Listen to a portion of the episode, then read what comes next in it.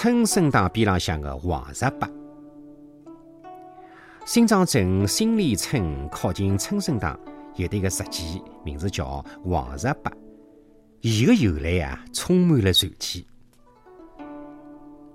老一辈的人时常讲啊，五百年之前，黄浦江边浪向有得十八个年轻的壮汉，全部姓黄，以捕鱼捉虾为业。伊拉居住辣辣一道，伊面的人呢，侪称迭个地方叫王家码头。迭个十八个弟兄啊，个个侪是力大无穷，讲伊拉能够提得起两只百来斤重的石球，行走是飞，而且呢是气勿喘，面孔勿红。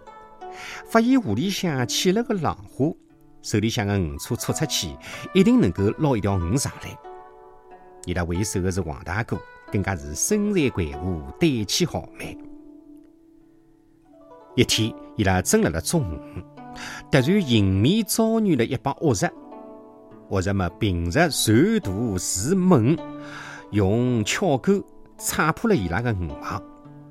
十八个兄弟不甘心受此欺负，上前并力，但恶人仍旧顽硬。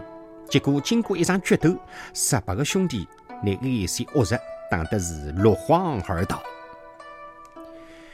可是，一个一帮恶人就此生出毒计，趁一个夜里向闯进王家码头，放火烧脱了十八个兄弟的船只，还扬言要摘草除根，杀尽姓王的人家。